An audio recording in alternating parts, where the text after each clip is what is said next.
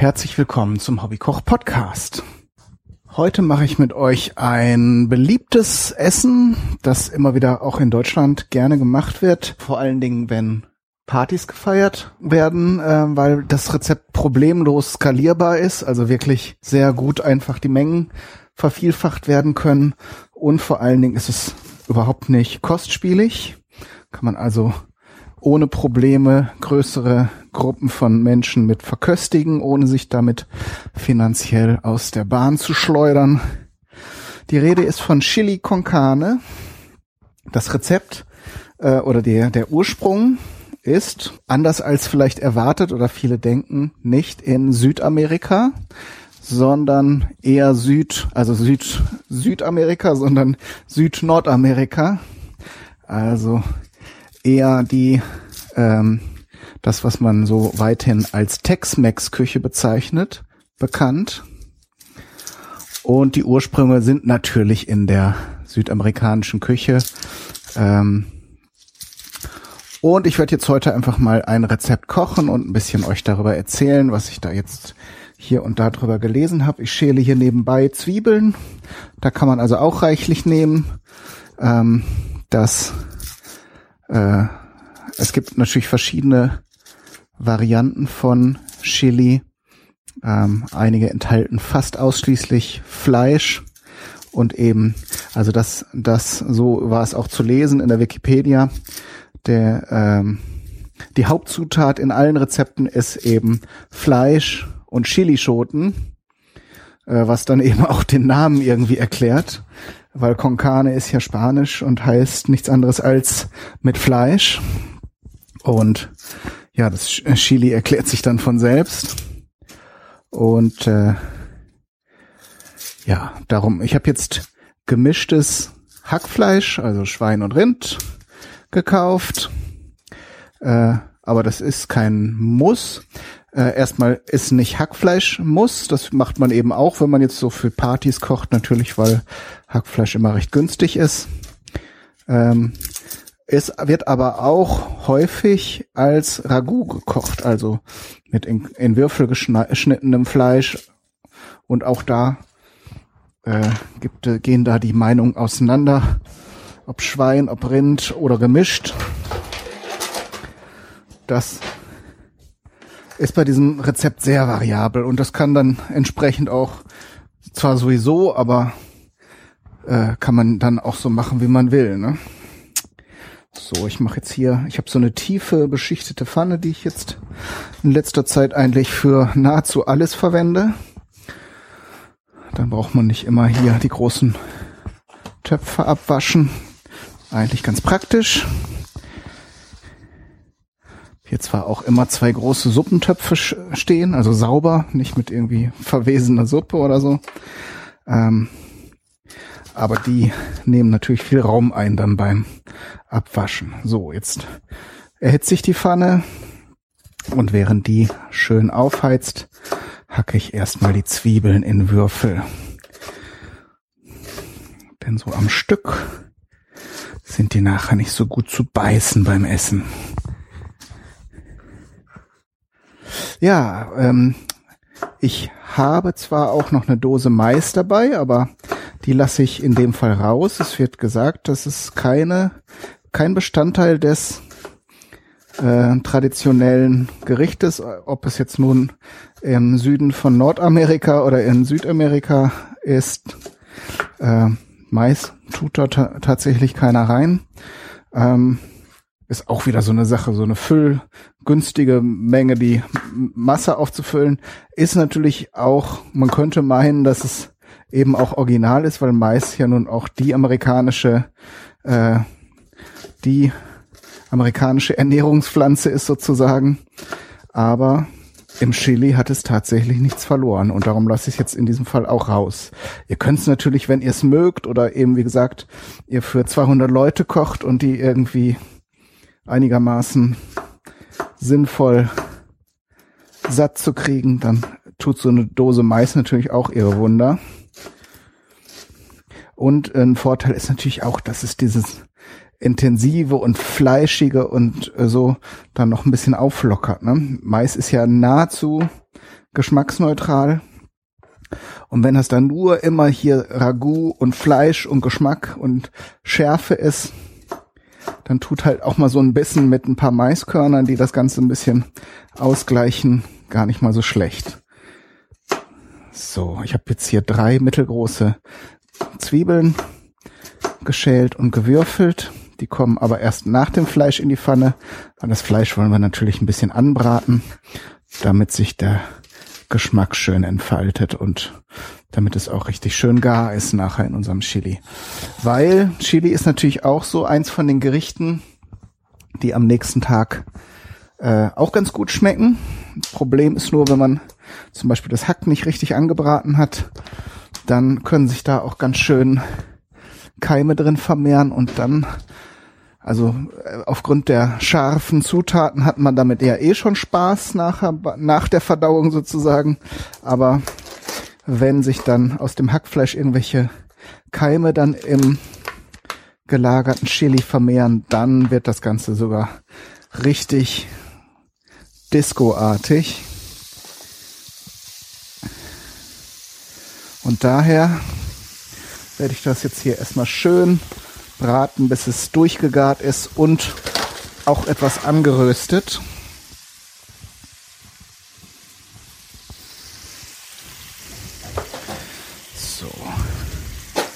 Bisschen auseinanderdrücken mit dem Kochlöffel. Kein Problem.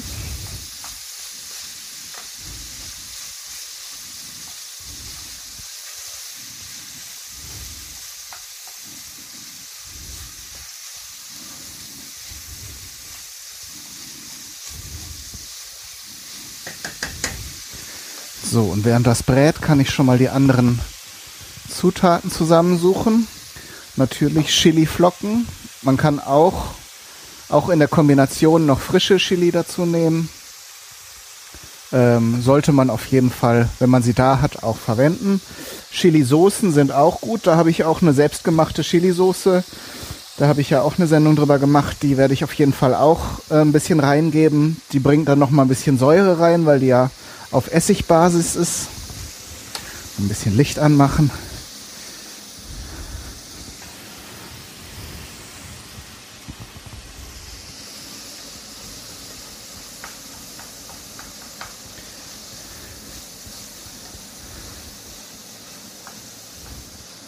So. Ähm, und dann habe ich hier Oregano. Ist zwar eigentlich ein mediterranes Kraut, wird aber in der mexikanischen Küche oder in dieser Tex-Mex-Küche auch häufig als Gewürz verwendet, wobei es nicht ganz richtig ist. Es gibt wohl auch einen mexikanischen Oregano und ähm, den bekommt man hier nur allerdings ganz schlecht. Also ist mir jetzt noch nicht begegnet ähm, und der Unterschied ist wahrscheinlich auch nicht so radikal, dass man jetzt dafür ähm, äh, eine große große Reise auf, auf sich nehmen müsste. Und was natürlich bei diesem Gericht und auch bei der Tex-Mex-Küche absolut wichtig und gut ist, ist der gemahlene Kreuzkümmel. Da hinten steht er. Der Schurke hat sich versteckt. Und springen natürlich die anderen alle hinterher. Mann, Mann, Mann, Mann, Mann. So. Dann kann ich hier schon mal noch aus der Ecke etwas Knoblauch suchen. Na. Da ist er. Ja, das ist, wenn man hier 600 Millionen Zutaten hat, immer ein bisschen schwer den Überblick zu behalten. Ähm, aber da werde ich mir auch nochmal eine andere Lösung überlegen.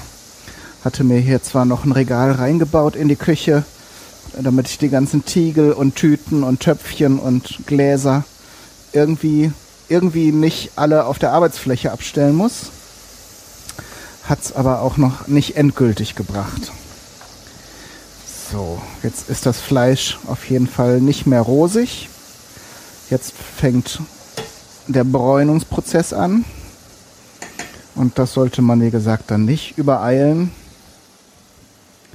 So, dann habe ich hier Bohnen noch als Zutat.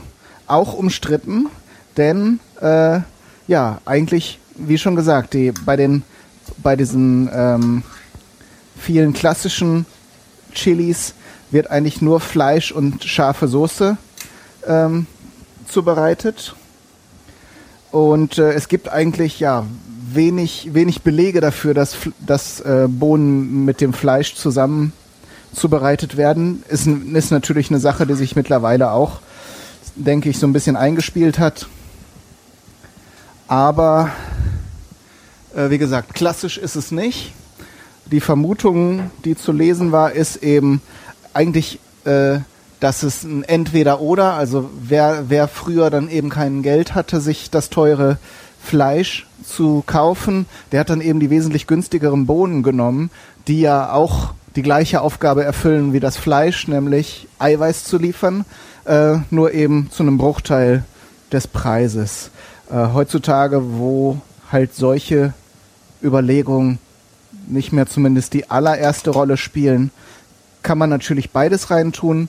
Und auch hier finde ich es eigentlich eine gute Sache, dass man eben, ja, aus ganz vielen Gründen nicht das Ganze nur auf Fleisch basieren lässt. Es ist gesünder, es ist äh, vielfältiger, es ist auch äh, wesentlich schmackhafter, als dann eben nur so eine so irrsinnige Fleischmengen zu vertilgen. So, ein Teil der Bohnen werde ich mal aufbewahren für ein Geheimprojekt. Weiß gar nicht, vielleicht werde ich das sogar, das Geheimprojekt sogar vorher veröffentlichen. Aber dann wisst ihr eben, dass ich nicht, meine Sendung nicht in chronologischer Reihenfolge ausstrahle. Und das könnt ihr dann jedem erzählen. Hast du das gehört? Der tut so, ob alle, ob, als ob er alles hintereinander macht und dann das. Wahnsinn. Ja, nee, ist ja nur Spaß. So, ich tue jetzt mal die Zwiebeln dazu, auch wenn es jetzt noch nicht wesentlich gebräunt ist, aber die sollen ja auch ein bisschen garen. Und äh, das Ganze ist ja im Grunde mehr oder weniger auch so ein Schmorgericht, das man lange Zeit vorbereiten kann und das dann auch immer besser wird, wenn man es äh, länger vor sich hin schmurgeln und kochen lässt. Man muss da ein bisschen aufpassen, dass es nicht zu dicht wird. Ne? Dann kann man aber auch immer wieder ein bisschen verdünnen. Muss dann vielleicht auch ein bisschen abschmecken, dass es auch nicht zu scharf wird oder zu intensiv oder zu salzig. Aber das kriegt man in der Regel ja schon hin. So, ich werde jetzt zwischendurch auch mal ein Stück rausschneiden, weil das muss wirklich sehr gründlich gebraten werden und das ist auch langweilig. Und ich kann auch einfach nicht die ganze Zeit reden. Ich krieg's nicht hin. Bohnen sind soweit vorbereitet. Die kommen gleich auch noch dazu. Die Zwiebeln sind allerdings noch nicht so richtig gar. Die müssen schon erstmal so ein bisschen glasig sein und angebräunt. Werde ich jetzt hier nochmal in den Schränken die restlichen Zutaten zusammensuchen. Weiterer Vorteil dieses Gerichtes ist auch, dass man die Zutaten unheimlich gut bevorraten kann. Das ist das Stichwort, dass ich jetzt erstmal in meine Vorratskammer gehe. Ein großer Teil der Zutaten ist in Konserven erhältlich. Oh, guck, da ist dann auch Mais. Aber den lassen wir heute mal raus. Da habe ich was anderes vor. Aber da wollen wir jetzt nicht spoilern. Wollen wir nicht, ne? Machen wir einfach nicht. Keine Spoiler. Nicht beim Hobbykoch, nein, nein. Es gibt was mit Mais. Weiß noch nicht wann. Ist ein ganz tolles Rezept. So, ja, nach müde kommt doof. Gött. Ich werde jetzt hier schon mal ein bisschen Gewürze dazu schmeißen, denn die können ruhig auch ein bisschen mit anrösten und nachher, damit die Soße, die Suppe ist ja eigentlich so ein, ja, so eine Art Ragout. Das ist dann ja ein komplettes All-in-One-Ding. Im Prinzip ein Eintopf, kann man sagen, hier bei uns in Good Old Germany. So, dann habe ich so einen Esslöffel Tomatenmark reingetan. Gut was Chiliflocken. Das heißt, ich werde den kompletten Topf alleine essen dürfen. Macht aber nix. denke, also Vicky ist eh nicht für so Fleisch- und Bohnengeschichten. Das äh, hätte ich ihr eh nicht verkaufen können. Also, was soll's. Dann kann man es auch richtig machen, ne? Verstehst du? So. Dann werde ich auf jeden Fall hier ein bisschen, ist zwar auch nicht original, aber komm, es ist eh so ein Freak-Gericht, das gar nicht weiß, wo es herkommt. Dann dürfen wir auch spanisches geräuchertes Paprikapulver dazu geben. Ein Teelöffel gut gehäuft, der dem Ganzen dann nochmal ein schönes rauchiges Aroma verleiht. So, Knoblauch habe ich auch schon gehackt und dazu geschmissen. Dann können wir jetzt die Bohnen noch reinschmeißen und ein bisschen mit anbraten. Die bringen natürlich, wenn sie aus der Dose kommen, aber auch wenn ihr sie vorgekocht habt, was ich euch auf jeden Fall empfehlen würde, ähm, dann so ein bisschen Feuchtigkeit mit. Und das hilft euch natürlich hier, den Bratensatz am Topfboden zu lösen. Und wenn ihr die Bohnen dann auch so ein bisschen mit anbratet, entfalten die ihren Geschmack auch nochmal wesentlich besser. So, den Kreuzkümmel muss ich auch noch zugeben. Den sollte man auf jeden Fall auch noch dazu tun, während man brät. Dann äh, verbindet sich das Aroma schön mit dem Öl. Also es gibt ja äh, Gewürze, die man gut zugeben kann, wenn, also gerade bei so Ragouts, die, die ich dann lieber dazu tue, wenn das Ganze kocht, also wenn man die Flüssigkeit schon zugegeben hat, weil das Aroma vielleicht auch etwas empfindlicher ist. Und so Sachen wie Kreuzkümmel, und Paprikapulver, die profitieren eher davon, wenn sie einmal ein bisschen mit Öl und Hitze in Verbindung gekommen sind. Dann habt ihr danach wesentlich mehr von im fertigen Gericht. Und so habe ich es dann auch getan. So. Dann kommen zwei kleine, respektive eine große Dose eingelegte Tomaten dazu. Da guckt mich hier gerade so gleich so ein Schalenstück an. Das will ich natürlich nicht haben in meinem Essen. So. Eins. Also, wenn, wenn ihr das wirklich in großen Mengen kocht, dann empfiehlt es sich auch die, diese großen Dosen zu kaufen. Die sind dann nochmal günstiger. Äh, da sind dann zwar die ganzen Tomaten drin, aber bei diesem Gericht, das ja auch wirklich nahezu unendlich vor sich hin schmurgelt, ähm, spielt das auch keinen Walzer. Die sind nachher zerkocht und stören keinen mehr. Ihr könnt natürlich dann auch äh, die Flüssigkeit erstmal abgießen, also ähm, nicht weggießen, aber abgießen und dann die Sachen, die Tomaten da grob hacken. Dann geht das mit dem Zerkochen auch ein bisschen schneller. So, und jetzt gebe ich noch den Oregano dazu. Das ist so ein Ding, was ich nicht mit anbrate, sondern lieber in die flüssige Phase mit reingebe. Auch so ein Esslöffel. Fleisch war 500 Gramm Hack. Habe ich glaube ich nicht gesagt, aber ist so die Standardmenge. Kann man von ausgehen. Und dann gieße ich das Ganze nochmal mit Gemüsebrühe an. Und fertig ist die Laube. Salz habe ich jetzt noch nicht reingetan. Tue ich jetzt prophylaktisch schon mal so ein bisschen. So ein so ein Teelöffel ungefähr und dann zum Abschmecken nachher äh, kann man das dann nochmal fein justieren. So, das war eigentlich schon das ganze Ding. Ach so, hier meine Lorbeerblätter. Ich habe jetzt hier, ich weiß nicht, ob ich das schon mal in irgendeiner Folge erwähnt habe, habe ich so eine große, so, ein, so einen kleinen Busch, eine große Pflanze Lorbeer mir gekauft. Das ist sehr cool. Ihr könnt natürlich auch getrocknete Blätter nehmen, aber wenn ihr mal die Gelegenheit habt, irgendwo äh, euch so ein frisches Lorbeerblatt zu stibitzen, dann, ähm, dann knickt mal so entlang der Blattrispen das ein. Also so einreißen kann man das zur Blattmittelachse und dann schnuppert da mal dran. Da geht also einiges mehr, als man von den getrockneten Blättern kennt. Ich würde fast sagen, es ist ein ganz anderes Gewürz. Lorbeer ist auch keine Standardzutat. In manchen Rezepten findet man es, in manchen nicht. Aber weil ich jetzt natürlich immer nach Gelegenheiten so, suche, meinen schönen, meinen äh, schönen frischen Lorbeer zu verwenden und Blätter, wo vielleicht eine Kante nicht so schön ist, dann abschneide einfach äh, und ins Essen tue, dann äh, nutze ich natürlich jede Gelegenheit, wenn in einem Rezept das nur erwähnt wird. Ich werde das Ganze, also ich werde jetzt nicht noch einen zweiten Teil machen, weil es passiert nachher nichts mehr. Ich werde das Ganze nachher noch abschmecken ähm, mit Salz, äh, mit Chili-Soße. Wenn es überhaupt nicht scharf geworden ist, dann ist das natürlich sinnvoll. Vielleicht noch der Vollständigkeit halber sei erwähnt, dass äh, man nachher auch noch Zucker zugeben kann. Ist natürlich bei einem amerikanischen Rezept nicht verwunderlich. Man kann aber auch Honig nehmen, dann ist es etwas gesünder. Traditionell südamerikanisch ist auch ähm, ein Stück Schokolade zuzugeben. Oder, also dann braucht ihr keinen Zucker mehr reintun. Oder wenn ihr überhaupt keinen Zucker zugeben wollt, könnt ihr auch das Rohkakaopulver nehmen. Das nimmt man dann, das gibt so eine leicht bittere Note, das ähm, ist ganz äh, witzig und interessant. Und es macht die Soße natürlich auch schön kräftig braun. Ähm, und das gibt natürlich so einem Gericht auch einen schönen Eindruck.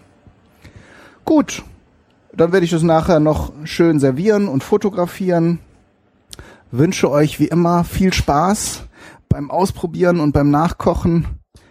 Alles Gute, bis zum nächsten Mal. Euer Kai, Daniel, du.